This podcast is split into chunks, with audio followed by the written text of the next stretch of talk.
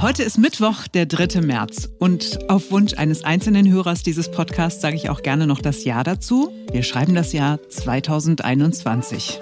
Ich bin Simone Panteleit. Und ich bin sehr froh, dass du das klargestellt hast. Ich habe mich gedanklich schon Jahre in der Zukunft gefunden. was haben wir denn? 20, 30 oder so ist es denn? Was ist, was ist da los? Naja.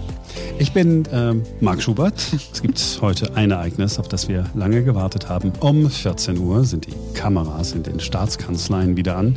Die Monitore leuchten dann auch wieder im Kanzleramt. Es ist MPK, Ministerpräsidentenkonferenz plus Kanzlerin. Wir hören gleich einen Klartexter zum Stand der Dinge. Es ist der ehemalige Chef des Technischen Hilfswerks, der in Berlin die Impfzentren organisiert.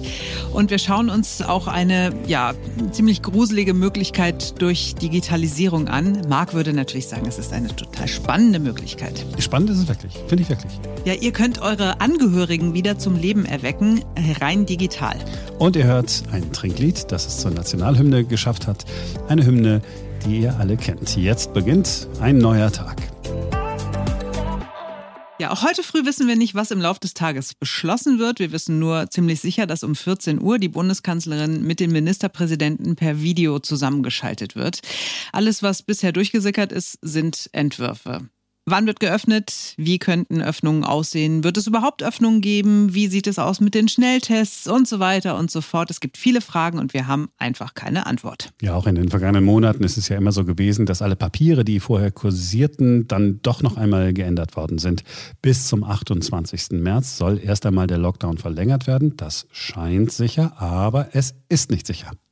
Ich habe mit einem Mann gesprochen, der nicht für Papiere, Beschlussvorlagen oder theoretische Abhandlungen bekannt ist. Es ist Albrecht Brömme. Er war mal Chef der Berliner Feuerwehr, dann Präsident des Technischen Hilfswerks und ist im vergangenen Jahr aus dem Ruhestand geholt worden.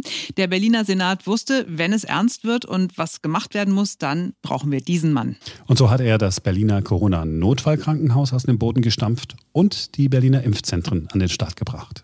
Herr Brömme, Sie haben die sechs Berliner Impfzentren innerhalb von kürzester Zeit aus dem Boden gestampft. Jeder, der in einem der fünf bereits geöffneten Zentren war, sagt, das läuft wie am Schnürchen, es ist alles super organisiert. Sie sind der Mann, der jetzt auch die Binnensicht hat. Läuft es wirklich so super oder hakt es auch an irgendwelchen Stellen? Und wenn ja, wo? Die Leute, die den Impftermin kriegen, sind schon mal zufrieden, weil die Terminbuchung in Berlin sehr problemlos organisiert ist und funktioniert. Die Leute, die zum Impfen kommen, sind happy bei der ersten Impfung genauso wie bei der zweiten Impfung. Ich habe gerade heute auch wieder Menschen getroffen, die sich bedankt haben, wie schön das alles organisiert ist. Die Impfzentren werden auch von den Bezirksämtern sehr entgegenkommend unterstützt. Da gibt es keinen Widerstand. Das Einzige, was ich mir mehr wünschen würde, und das gilt sicher nicht nur für mich, ist, dass wir mehr Impfstoff hätten. Allerdings. Wie frustrierend ist denn das für Sie, dass Sie die idealen Voraussetzungen geschaffen haben, dass ganz Berlin zügig geimpft werden kann, aber es kommt einfach nicht in die Gänge, weil wir nicht genügend Impfstoff haben, beziehungsweise keiner den von AstraZeneca haben will? Also AstraZeneca ist viel besser als sein Ruf. Da muss man noch was dran tun, vor allem die Firma selber. Äh, wir haben in Berlin auch schon sehr viel AstraZeneca verimpft. In Hamburg ist sogar immer ausverkauft mit AstraZeneca. Also es gibt da regionale Unterschiede. Und warum nicht genug Impfstoff da ist, an dieser Spekulation beteilige ich mich nicht.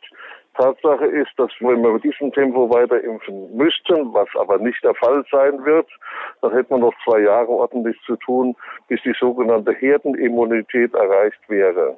Hm.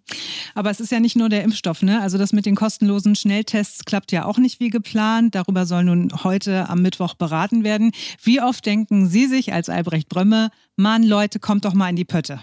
Manchmal frage ich mich, warum man nicht sogenannte Praktiker, zu denen ich mich auch zähle, mehr in die Planung einbezieht. Dann würden manche Fehlplanungen wahrscheinlich nicht passiert sein. Da drücke ich mich noch sehr zurückhaltend aus.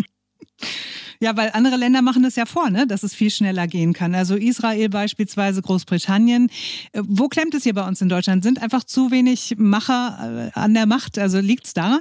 Ja, wenn ich Großbritannien mal als einen Vergleich sehe, dort hat man nur die erste Impfung einigermaßen geplant und die zweite Impfung ist völlig offen, wann sie überhaupt je erteilt wird. Kann man machen, aber das ist natürlich auch sehr risikoreich. Und Israel hat den großen Vorteil, acht Millionen Einwohner, doppelt so viel wie Berlin.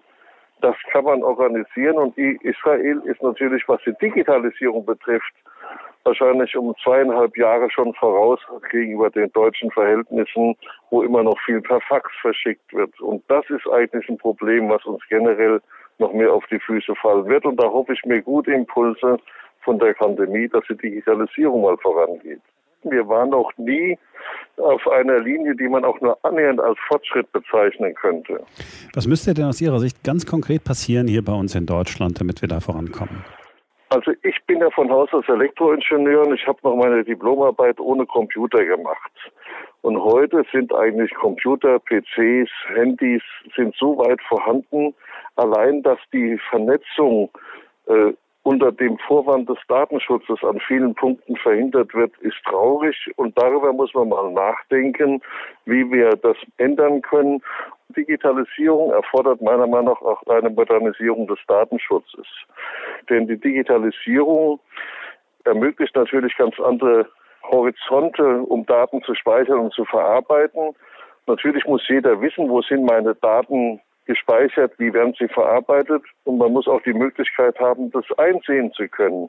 Aber an solchen Punkten, da sind wir noch weit entfernt. Und Digitalisierung ist im Moment, und das sehe ich auch bei den Impfzentren, das Speichern von PDF-Dateien und das ist noch lange keine Digitalisierung. Das ist der erste Schritt erst. Das heißt, Ihr Eindruck ist so ein bisschen, dass wir uns selbst im Weg stehen, wir als Deutsche, und immer denken, oh mein Gott, meine Daten werden irgendwo gespeichert und da sollten wir nicht ganz so, ja, nicht ganz so deutsch sein? Die gleichen Leute, die am Flughafen ihre Adresse einspeichern, wenn sie denken, sie könnten einen Porsche gewinnen, haben keine Lust, dass der Staat weiß, wo sie eigentlich wohnen. Und solange wir diesen Spagat nicht lösen können, haben wir mit der Digitalisierung dauerhaft Probleme.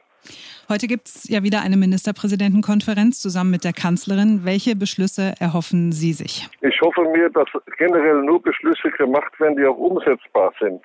Und wenn man drei Tage vor einem Datum sagt, es kriegt für jeden Schnelltest, dann muss ich sagen, wo sind die denn eigentlich?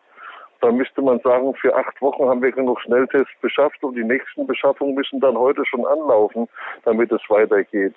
Also an solchen Punkten gibt es noch erheblichen Verbesserungsbedarf und fast ein Jahr nach Ausbruch der Corona-Pandemie müsste man solche Prozesse langsam im Griff haben. Allerdings, ja. Jetzt ist Deutschland seit Monaten im Lockdown. Wie Corona-müde sind Sie? Ich freue mich auch, wenn ich mal mehr als einen Menschen zu mir nach Hause einladen kann oder eine Menschin.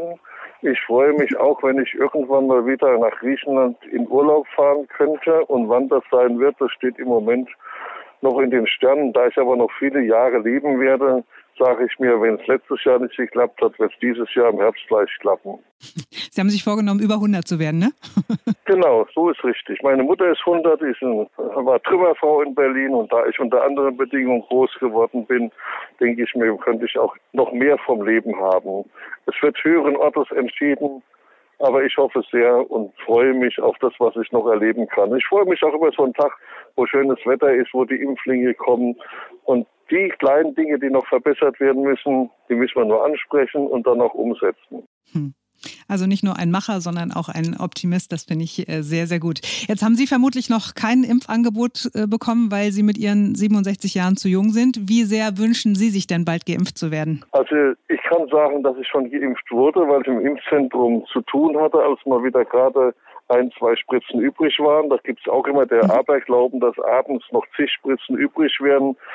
Das stimmt nicht, weil jede Spritze innerhalb von einer Stunde auch verimpft werden muss. Also insofern, ich bin geimpft. Ich fahre auch gerne S-Bahn und wenn mich jemand da anhustet, dann weiß ich nur, er kann mich nicht mehr anstecken. Das ist schon ein sehr gutes Gefühl. Ansonsten wäre es mir wurscht, mit welchem Impfstoff geimpft würde weil alle Impfstoffe sehr gut schützen.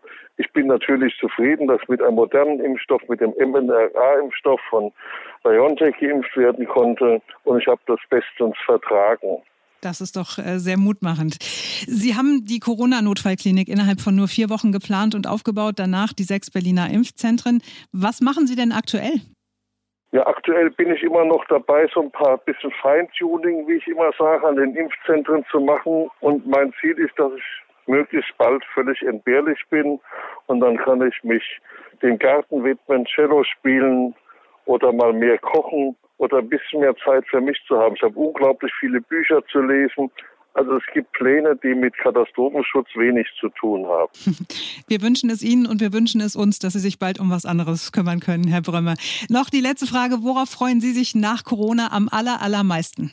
Mich würde mich am allermeisten freuen, wenn man aus dieser Corona-Krise Konsequenzen zöge. Dann bin ich wieder beim Katastrophenschutz. Und am allermeisten freue ich mich, wenn ich auch mal wieder in einem Gartenrestaurant im Freien sitzen kann, kann ein gepflegten Hopfenkaltschale trinken und was Schönes dazu essen. Ach ja, auf das es bald so kommen möge. Herr Bromme, vielen Dank für das Gespräch. Bitte gerne. Haben Sie vielen Dank. Es ist ein bisschen wie im Hollywood-Film The Sixth Sense, was da bei Reddit und Twitter unter Deep Nostalgia seit dem Wochenende abgeht. Ich sehe tote Menschen. Ja, und diese toten Menschen gucken nicht nur zurück, sie bewegen sich inzwischen auch, sie schlagen mit den Augenlidern, drehen den Kopf und lächeln milde. Es sind Deep Fakes. Der Reihe nach. Die Internetseite MyHeritage hat seit ein paar Tagen ein neues Feature. Bisher war diese Seite nur was für Leute, die mehr über ihren Familienstammbaum rausfinden wollten, also relativ öde. Aber jetzt kann jeder dort Fotos aus dem Familienalbum hochladen und ein Computer, eine künstliche Intelligenz, verwandelt diese eigentlich statischen Fotos in kurze Videos. Längst Verstorbene werden so auf einmal wieder, ja, sowas wie lebendig. Ich find's mega spooky. Ferenc Reinke, unser Technik-Nerd im Team, der findet's natürlich total cool. Warum nennt sich das Ganze Deepfake? Also Deepfake, das ist ein Kofferwort aus Deep Learning und Fake. Deep Learning, weil ein Computer, eine Maschine mit Hilfe von Berechnungen selbstständig an einem oder vielleicht noch besser an mehreren Bildern lernt und diese Bilder dann quasi von alleine verändern kann, so wie bei MyHeritage. Das heißt, diese Bilder werden dann animiert die Technik, Gesichter zu verändern oder auch zu animieren, die gibt es in Hollywood schon relativ lange. Aber bei Deepfakes braucht es eben keine CGI-Spezialisten oder Grafiker mehr dafür. Computer-Generated Images, genau. ne? CGI. Genau. Ist da, ja, cool. So, die ersten Deepfakes, die sind so vor drei Jahren aufgetaucht tatsächlich und zwar in Form von Videos und wie das halt so ist im Internet, in Form von Porno-Videos. Also ein anonymer User, der hat damals Prominente mit Hilfe von der Deepfake-Technik in Pornos quasi reinmontiert. Und äh, diese Technik, die sah damals schon ziemlich echt aus tatsächlich, ist aber eben in den letzten Jahren noch viel, viel besser geworden. Und es gibt inzwischen Deepfakes, die im Grunde überhaupt nicht mehr zu erkennen sind. In Großbritannien zum Beispiel, da hat Channel 4 jetzt erst kurz vor Weihnachten das wieder gezeigt, wie perfekt das funktioniert. Dort hat die Queen eine alternative Weihnachtsansprache gehalten. For nearly 70 years, I have kept a tradition of speaking to you at Christmas. But on the BBC, I haven't always been able to speak plainly and from the heart. If there is a theme to my message today, it is trust. Trust in what is genuine and what is not. Im Grunde ist nur an der Stimme zu erkennen, dass es sich nicht um Queen Elizabeth handelt. Äh, und es ist auch daran zu erkennen, dass sie am Ende auf ihrem Schreibtisch tanzt in diesem Video. Daran hätte ich es auch erkannt. Aber ich sag's doch, das ist total spooky. Es ist natürlich sehr faszinierend und um auf My Heritage zurückzukommen, wo ich also die Bilder von Verstorbenen zum Leben erwecken kann, es ist tatsächlich, wie du sagst, gleichzeitig auch irgendwie so ein bisschen beängstigend. Ähm, wie viel Potenzial da drin steckt, das zeigen User, die damit nicht nur Fotos von Verwandten animieren, äh, sondern zum Beispiel auch von Persönlichkeiten von historischen. Also es gibt inzwischen im Netz äh, einen animierten Kafka zum Beispiel, einen animierten Darwin oder auch einen animierten Napoleon Bonaparte. Tatsächlich muss man sagen, My Heritage hat extra keine Audiofunktion eingebaut. Deepfakes gibt es auch als Audio. Das heißt, dass der Computer quasi eine Stimme, ja, eure Stimme zum Beispiel lernen kann und dann nach einer Weile, wenn er 15 Minuten sozusagen von so einem Audio gelernt hat, könnte er die Stimme auch tatsächlich nachstellen. Und um Missbrauch zu verhindern, hat MyHeritage extra keine Audiofunktion eingebaut. Also diese Bilder sind stumm. Also damit niemand glaubt, oh Moment, verdammt nochmal, da ist ja Napoleon bei mir im Videochat. Sicherheitshalber. Bei Napoleon würde es ja vielleicht noch gehen. Aber tatsächlich könnte man mit Deepfakes, die sowohl als Video als auch als Audio funktionieren, äh, auch Sicherheitsverfahren aushebeln. Also ich weiß nicht, ob ihr das schon mal gemacht habt, aber ganz viele Banken bieten ja inzwischen diese Videoauthentifizierung an. Das heißt, da mache ich mit einem Bankmitarbeiter so einen kurzen Videochat. Da überprüft er quasi meinen Ausweis und ob ich auch wirklich ich bin, der sich da gerade angemeldet hat. Und das könnte ich natürlich mit so einem Deepfake-Video und so einem Deepfake-Audio tatsächlich äh, perfekt äh, fälschen. Das haben Leute auch schon ausprobiert und das funktioniert tatsächlich. Hm, krass. Aber es gibt natürlich, so wie es Antiviren-Software gibt, gibt es jetzt auch schon Mittel gegen diese Deepfakes. Genau, Microsoft hat zwei sogar entwickelt und die wohl auch schon ähm, vor einem Jahr Behörden und auch Organisationen in den USA zur Verfügung gestellt. Das ist einmal eine Software, die gefälschte Videos erkennt, indem sie Bild für Bild analysiert ist nämlich so, diese Deepfakes, da sind so Übergänge drin, die sind nicht ganz stimmig und die können wir mit unserem Auge als Menschen gar nicht mehr wahrnehmen quasi, aber der Computer erkennt die. Und der andere Ansatz ist, dass der Computer quasi die Echtheit beweist. Und dafür kann man in so ein Video ein Zertifikat einbetten. Das ist so eine Art digitaler Urkunde, an der man dann quasi erkennt, ah ja, dieses Video ist wirklich echt. So ähnlich wie bei Websites, zum Beispiel beim Online-Banking. Da hat man ja auch so eine Zertifikate für die Internetseite. Hm. Hast du da schon Fotos von deinen Verwandten hochgeladen? Ich wollte es, ich habe kurz gezuckt, äh, habe es dann aber tatsächlich gelassen. Man muss sich tatsächlich auch ein Konto anlegen. Ähm, noch ähm, ja, bin ich so skeptisch, dass ich es äh, bisher mich nicht getraut habe. Ich habe überlegt, ob ich es mal mit einem eigenen Bild mache. Spooky, sage ich doch. Aber äh, ihr könnt es ja vielleicht mal einfach ausprobieren, weil es ist schon äh, auch wirklich faszinierend. myheritage.com. So, und genau. ihr kennt. Die verdienen sich jetzt eine goldene Nase. ja, genau, weil wir das hier im Podcast empfohlen haben. So, und äh, ihr kennt diese Melodie eines Trinkliedes aus dem London des 18. Jahrhunderts.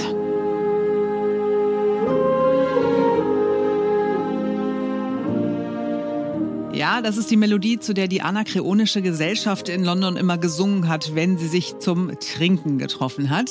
Diese Gesellschaft war ein Gentleman's Club von Amateurmusikern. Sie haben sich benannt nach dem griechischen Dichter Anakreon, in dessen Liedern es sehr oft um Wein, Frauen und Geselligkeit ging. John Stafford Smith hat den Song komponiert. Er ist auch ein Engländer, Komponist gewesen und Orgelspieler. So, aber wie ist diese Melodie zur Nationalhymne der USA geworden? Nicht sofort, sondern erst 1931. Es hat noch ziemlich lange gedauert. Der Text der Nationalhymne Star Spangled Banner, die mit Sternen besetzte Flagge heißt, das ist völlig unabhängig von der Melodie entstanden. Geschrieben von einem Rechtsanwalt und Hobbydichter im Jahr 1814, Francis Scott Key. In seinem Text ging es um den Sieg der Amerikaner gegen die Briten in der Schlacht um das Fort Henry in der Nähe von Baltimore. Die Flagge, die in der Nationalhymne besungen wird,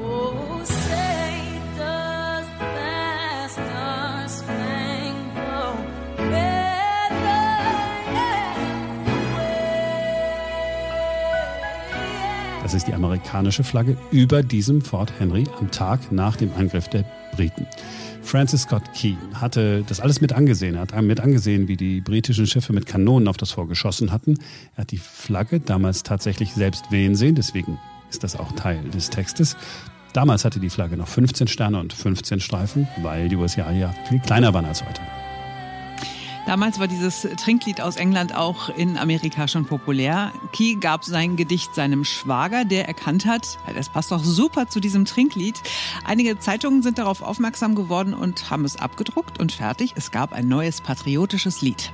So, und jetzt vergehen nochmal Jahrzehnte, Jahrzehnte, Jahrzehnte, Jahrzehnte. Erst 1916 erkannte Präsident Woodrow Wilson den Song an und er durfte bei offiziellen Anlässen gespielt werden.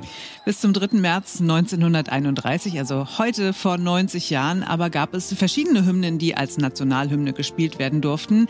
Meist war es ein Lied mit derselben Melodie wie die britische Hymne God Save the Queen. Es waren aber auch noch andere Songs im Rennen als Nationalhymne, aber The Star Spangled Banner ist es geworden. Hätte sich die Society damals in London nicht getroffen und zu dieser Melodie gesungen und getrunken, dann wäre es wohl nie zu einer Hymne geworden, die nicht so leicht zu singen ist.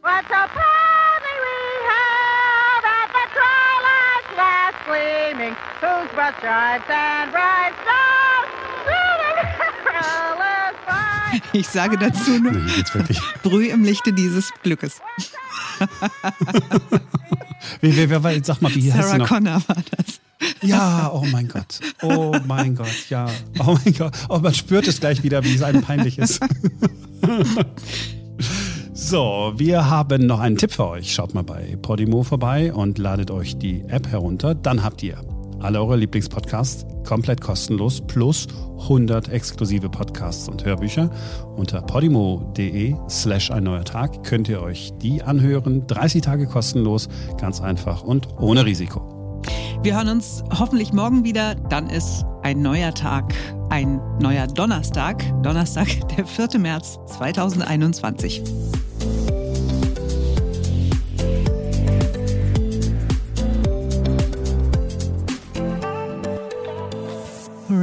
Stopped my recording, right?